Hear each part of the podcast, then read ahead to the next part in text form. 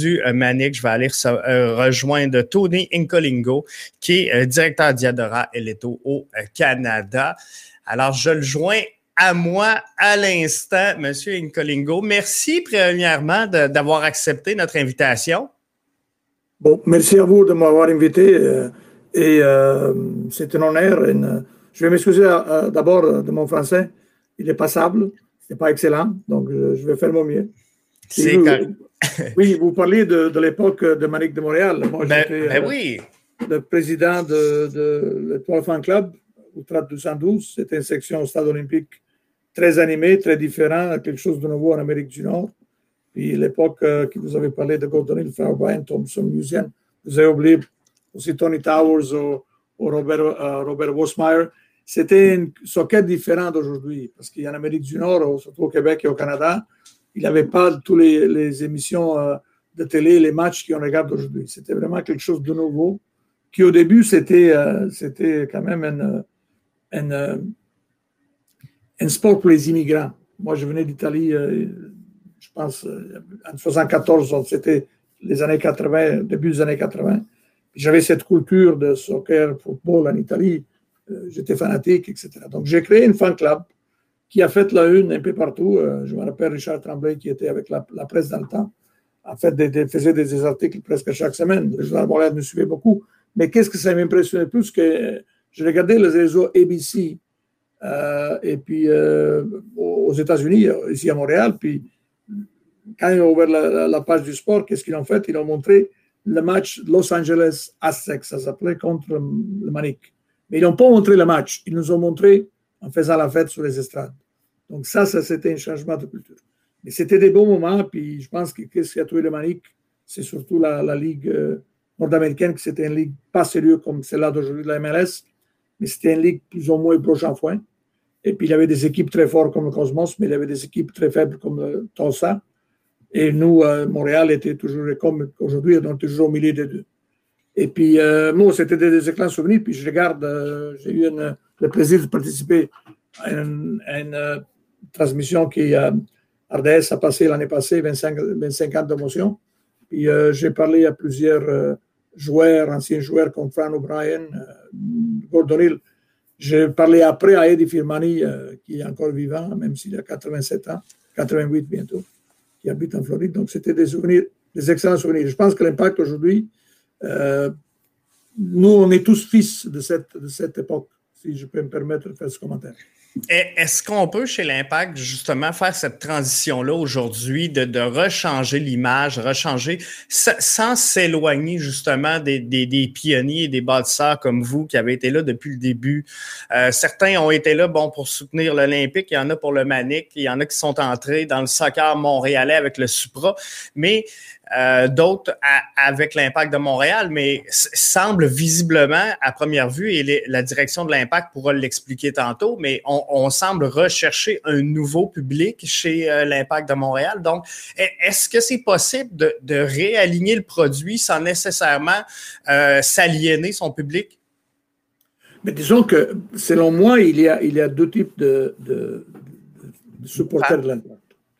Le supporter de l'impact de mon âge, de 60 ans qui ont un vécu européen ou euh, sud-américain ou qui vient de l'extérieur. Il y a les, les nos fils, ou les Québécois de souche. C'est deux, deux, différents euh, euh, publics, si vous voulez. ma génération, ou les, les, personnes, les fanatiques, les, puristes, je les appelle, ils sont plutôt, ils se tournent toujours vers la, la, la, Premiership. Avant, c'était la Serie A. Maintenant, la Première Division italienne est devenue plus ou moins correct, c'est pas qu'est-ce que c'était, mais le Premiership, la, la, Ligue espagnole, même, même la Ligue française, elle, a, pris, beaucoup de, visibilité, mais la Ligue euh, anglaise, c'est la Ligue que tout le monde regarde. Donc, ce type de, de, supporter-là va toujours regarder les deux. L'impact, ça, va avoir de la difficulté à gagner euh, des fanatiques. Je ne dis pas qu'ils ne vont pas aller au stade, mais des fanatiques, c'est deux choses différentes.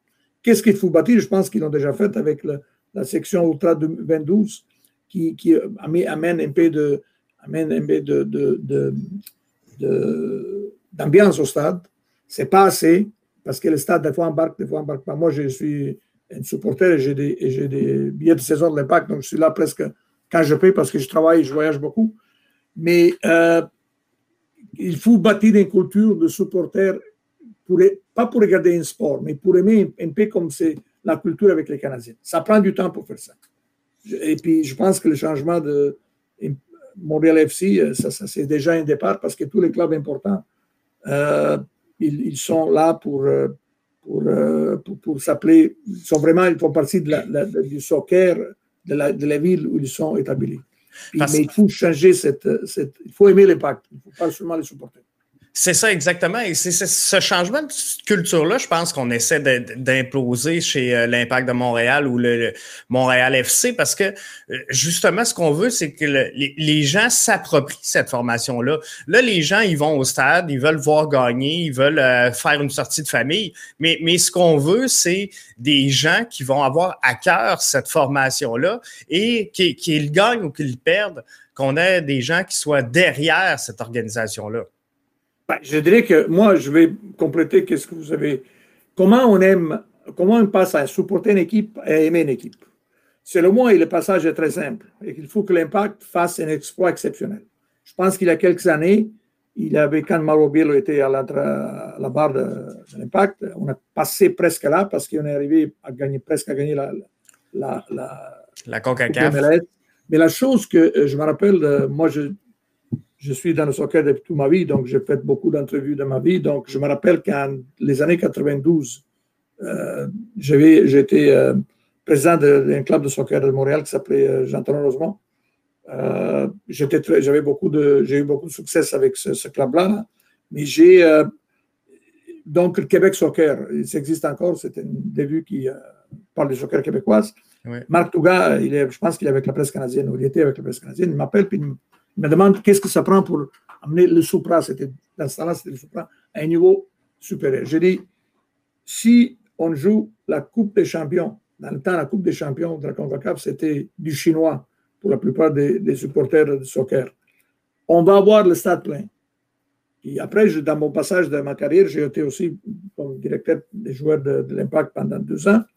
Puis j'ai dit à Joey Saputo, si euh, tu veux remplir le stade, il faut que tu ailles à euh, la Coupe des Champions. On a presque rempli le stade parce que vous parlez du Manic euh, avant, puis il y avait un match à 56 000, 56, 000 personnes. Puis ce match-là qu'on a joué, l'Impact a joué contre, je ne me rappelle pas le nom, mais c'était une équipe de l'Amérique centrale, il y avait 56 000 personnes. Si on aurait gagné ce match-là, et si on aurait gagné la MLS, et si on a une équipe gagnante, et il y a un joueur comme, vous avez parlé de Gordonillo, de, Fran O'Brien, que le monde se rappelle aujourd'hui, à ce moment-là, le monde va tomber en amour avec l'impact, de la même façon que nous, mon, club, euh, a tombé en amour avec Gordonil. Gordonil, encore aujourd'hui, je rencontre des amis euh, francophones, italophones, euh, anglophones, on parle encore de Gordonil, les buts qu'il marquait, c'était quelque chose de, On est tombé en amour. Donc, pour faire ça, selon moi, l'impact devait faire deux choses. Avoir un joueur vedette, possiblement québécois, difficile parce que notre soccer québécois est là, il monte, mais on n'est pas encore là. Mais avoir un joueur qui on peut identifier avec, avec la franchise et aimer ce joueur-là. Et la deuxième, le deuxième point, c'est de gagner une chose d'important pour que le monde puisse tomber en amour avec l'impact.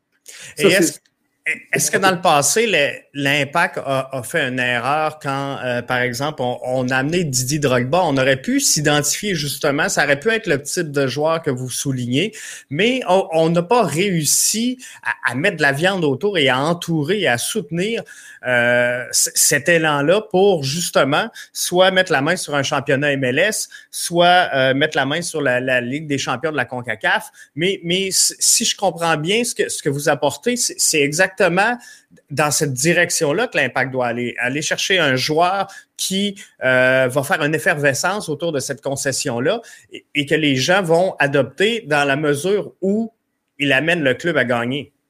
Et disons que chercher un joueur, c'est bon parce qu'il faut que ce joueur-là doit être aimé du club. Je pense que le, Drogba, c'était l'exemple parfait.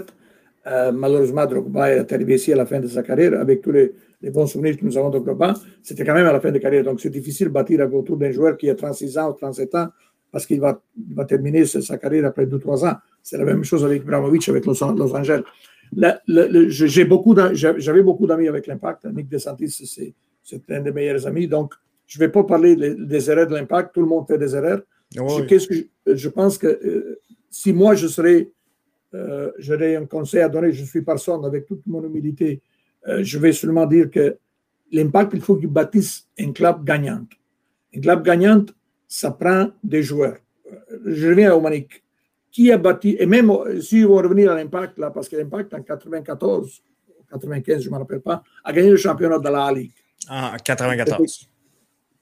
C'était pourquoi on a gagné l'impact? Euh, parce qu'il y avait une personne que tout le monde peut-être oublie, qui est Eddie Firmani, qui a joué avec l'Inter de Milan, qui a coaché des, le, New York Cosmos avec des gars comme Beckenbauer, Pelé, Neskans et tout le reste là. Il avait une expérience et une crédibilité importante autour du monde pour bâtir une équipe comme le Manic qui n'a rien gagné, mais a gagné le cœur des de, Québécois parce que c'était une équipe qui était capable de, de jouer un, joueur, un, jeu spectaculaire. C'est vrai qu'il avait les 35 mètres, la, la, ligue, la ligne d'offside c'était à 35 mètres, pas au centre du terrain, donc ça ouvre un peu le jeu dans le soccer. Là. Je parle de puriste, mais c'était, c'est vrai qu'il savait, il y avait cet avantage-là. Mais je me rappelle que nous, quand on était au stade, l'enthousiasme et le support que le Manic avait, je ne l'ai pas revu encore avec, avec, avec, avec l'impact. Et, et, Joey Saputo, qui dans le temps était encore un jeune, il, a, il, était, il fait partie de notre groupe, il était vraiment, il a adoré. C'est pour ça que je dis qu'on est tous fils de, de Manic, parce que lui, il a adoré, il, a, il a commencé, son amour avec le soccer est, commencé quand le Manic était là. Donc, il est, est jeune, il est dans la cinquantaine, mais c'était déjà un adolescent important dans la communauté à Montréal, mais c'est l'amour a commencé. Donc, on a abouti à ça. Maintenant, pour revenir à cette, à cette, à cet amour, il faudrait bâtir une équipe gagnante qui est capable d'identifier des joueurs locaux très importants, mais de bâtir une stabilité plusieurs années qui ça va, ça va prendre des années. On ne va pas le faire cette année-là. Ça va pas arriver cette année. Je, je, ne suis pas, je ne suis pas, je ne suis, euh, ne suis pas tout le, jour à jour, donc je, je regarde l'impact quand j'ai le temps. Je ne suis pas impliqué comme je l'étais, mais pour bâtir une équipe à n'importe quel niveau, ça prend du temps. Et après, aller chercher un joueur vedette, un joueur différent qui va rester à l'image de l'impact. Et c'est de cette façon-là, de mon avis, humble, que je pense qu'on va bâtir cet amour qui va tenir pendant des années. Il y a encore de 20 000 personnes au stade, donc c'est excellent. Mais il faut bâtir l'amour. Je pense que ça, c'est un pas franchi. Et, et, dans la nouvelle réalité de l'impact eh ben, de, la, de la MLS globalement, où les équipes tendent à recruter des joueurs, les former et les revendre sur le marché européen, euh, est-ce que ça devient difficile justement de, de créer ce, ce sentiment d'appartenance-là et, et d'amener un joueur qui, fort possiblement, au, au maximum de, de, sa performance et va connaître ses, meilleures années du côté européen. Je pense un peu à, Alfonso Davies qu'on a vu pas en, grande vedette avec Vancouver chez les Whitecaps, mais a explosé euh, au, Bayern. Est-ce que c'est difficile de ben, composer C'est très, très, difficile. Et je pense que euh, euh, il y a il y a il y a une chose qui la, la MLS comme MLS a, doit changer, mais il y a une autre chose qui ne peut pas changer.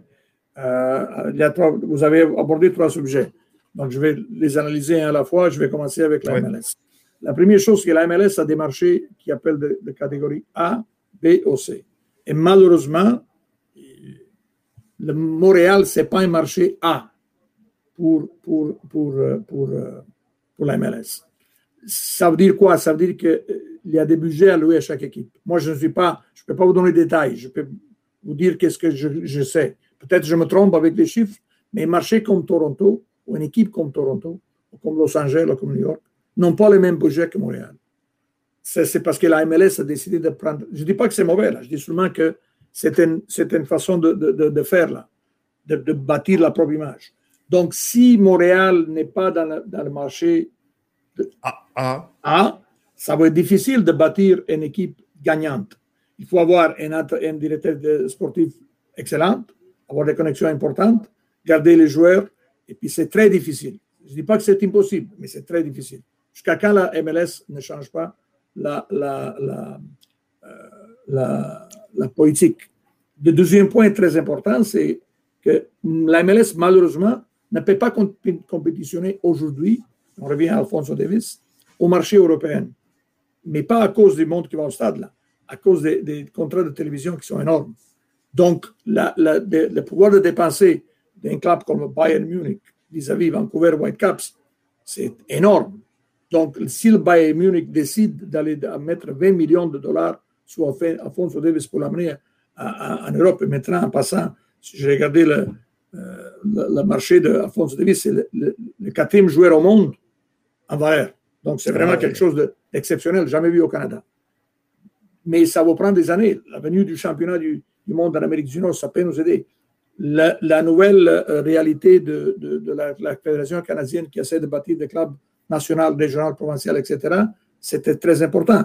Mais on est loin de, de compétitionner avec les, les, les, les, clubs européens et je suis euh, pessimiste dans le sens qu'on va bâtir une équipe à Montréal et garder les meilleurs joueurs, comme vous avez mentionné, M. Davis. Ça va être difficile de les garder faut toujours garder à aller chercher des joueurs de moyenne qualité, mais on peut trouver même un joueur de moyenne qualité qui est, qui est exceptionnel, qui, qui on peut, on peut, on peut, on peut l'aimer là. Il faut le garder, par exemple. Mais je cherchais surtout un milieu de terrain, un buteur qui, quand quelqu'un marque des buts, c'est beaucoup plus facile. C'est sûr et certain que si à Montréal il y a un nouveau Alfonso Davis, on ne peut le garder. On n'a pas besoin d'Alfonso Davis, on a besoin de quelqu'un de bon, d'excellent. Je pense dans le cas de Marco Di Vaio, par exemple. Ça, c'était un joueur qui a bien fait à Montréal. Euh, il, a bien, il était italophone, donc je ne sais pas si parlait français ou non. Difficile à connecter avec certaines réalités, mais Marco Di Vaio, ça pourrait être un joueur typique comme Marco Di Vaio était. Ou même euh, Drogba, sauf la, la, différence Drogba et Marco Di Vaio, c'est que Drogba est venu quand il était plus vieux, ah. Marco était plus jeune en fin de carrière, Didier Drogba. Donc, si euh, je résume tout ça pour l'impact de Montréal, avant que je vous laisse aller, euh, il, y a, possibilité de bien faire les choses. Il faut juste identifier, dans le fond, quel joueur, quel type de joueur va accrocher le public montréalais et euh, le convaincre de venir évoluer à Montréal pour plusieurs années. Et il faudra également que l'impact euh, et, et, les fans, je dirais en même temps, soient un petit peu plus patients hein, parce qu'on a changé là, les entraîneurs-chefs à toutes les saisons. On a changé. Euh, si on veut gagner, il faut un peu de stabilité là, derrière ça. Le, le, je suis d'accord avec vous. Écoutez, moi, de ma part, euh, j'ai travaillé avec l'Impact deux saisons. Je, connais, je connaissais la philosophie de l'Impact parce que ça fait même 20 ans. Moi, je pense que si je dois dire une chose, c'est que on parle de, de, réalité locale et de, l'entraîneur qui a, selon moi, euh, avec tout le respect que j'ai pour tout le monde, qui a donné plus à l'impact, c'était, Mauro Biello. Parce que Mauro Biello, c'est avant tout, un joueur euh, né à Montréal, entraîneur né à Montréal, qui a passé sa vie avec l'impact. Puis les meilleurs résultats sont venus avec Mauro Biello. Ça, je pense que si je dois dire, c'était quoi l'erreur? Pour moi, ça, c'était l'erreur euh, le, pas le plus grand. Aujourd'hui, avec, avec euh, Thierry Henry, bien sûr, on est champion du monde, on ne peut pas demander de plus. Mais il faut bâtir autour de lui. On a quand même un très bon entraîneur. Il faut bâtir et, autour de lui. Et on sait que sûrement que euh, Thierry Henry, à long terme, a des aspirations à retourner en Europe. Donc, euh, là aussi, il faudra, rebâtir. Mais dans la veine de Mauro Biello, peut-être qu'un Patrice Bernier pourrait venir prendre la place de Thierry Henry et faire euh, le boulot. Mais je, l'espère. J'ai vu grandir Patrice Bernier. Il a, l'âge de mon fils, donc ils ont joué ensemble au contre. Je l'espère, Patrice Bernier, à part cette, je connais très bien sa famille, la famille aussi de, je connais son père très bien. On est, des amis là, donc j'espère que. Mais il y a d'autres. Une autre personne qui n'a pas entraîné, qui était, selon moi, un très bon joueur euh, québécois de souche, c'est Patrick Leduc. Je, je, moi, j'aimais la façon et j'aime la façon que Patrick Leduc a joué. Son rôle de milieu défensif qui regarde le jeu en avant, ça pourrait être un excellent entraîneur. Bien sûr, maintenant, il est avec l'impact, mais il fait autre chose. Mais il y a beaucoup de, personnes euh, et des joueurs autres. Je n'enlève rien Patrice. Hein. C'est une excellente personne, excellent, ça pourrait être un excellent entraîneur. Mais bâti justement autour de ça. Et même si, si, si ces joueurs-là ont l'aspiration, il y a des entraîneurs, des directeurs techniques qui sont actuellement au Québec, qui ont l'aspiration d'aller ailleurs, mais Patrice Benet était en Norvège, mais en Allemagne, etc. Peut-être quand il va faire bien, il va partir encore, mais il faut bâtir autour de ça. C'est sûr et certain que les entraîneurs dans le soccer, ils ont deux, trois, quatre saisons après, si ça va, si ça va bien. Si ça va mal, ils ont six mois. Mais disons, mais il faut bâtir autour de ça, mais bâtir une équipe autour de lui. Si Patrice Bernier va devenir entraîneur et un assistant encore québécois qui est capable de prendre ses relèves, il faut faire ça. Mais vraiment, il faut que l'Impact gagne un championnat important. Et, une fois qu'ils ont gagné, ils vont rester, le monde va rester en amour avec l'Impact. Je ne dis pas que il n'y a pas d'amour, mais il n'y a pas l'amour qu'il avait avec l'Impact. C'est mon opinion. Donc, en terminant. Avec le Manic. Donc, en terminant, M. Incolingo, euh, l'impact de Montréal va annoncer aujourd'hui, on le sait, un changement de couleur, un changement de nom.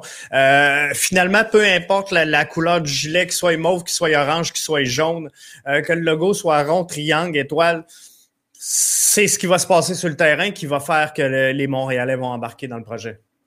oui, vous avez raison. la différence que, selon moi, va avoir aujourd'hui, c'est le, merchandising. Je suis dans une affaire, donc je connais assez bien ce marché-là, le, merchandising, la nouvelle génération de, la communication médiatique, c'est très important. Et le, logo et le changement va avoir aussi un impact, et surtout un impact du merchandising qui est important parce que le merchandising, c'est une, source de revenus pardon, très important pour tous les clubs partout dans le monde. Je le vois même au niveau amateur et euh, semi-professionnel au Québec et au Canada, que tout le monde essaie de, donner une nouvelle image à cause de cette nouvelle clientèle qu'on va aller chercher. Donc, le logo, il est beaucoup plus important pour le merchandising, l'image de l'impact, mais selon moi, et je répète, je suis dans la 60, j'ai 60 ans et plus, un peu plus, hein, je dirais que pour venir chercher ma génération, les puristes, il faut gagner, il faut trouver un joueur symbole, il faut avoir une bonne équipe qui joue un beau soccer.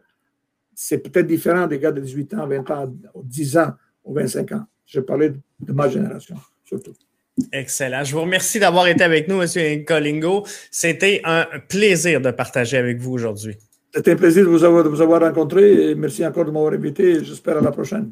Excellent. Merci. Au revoir. Bonne fin de journée.